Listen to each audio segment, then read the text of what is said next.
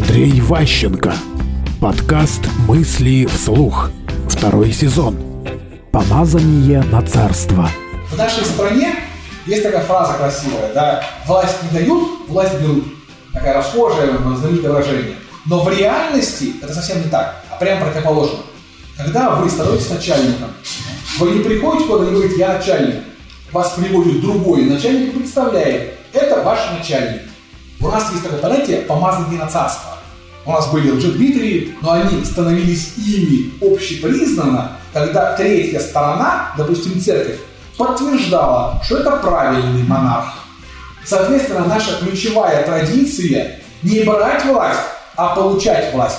Или как минимум, когда захватил ее реальную власть, провести процедуру легитимизации.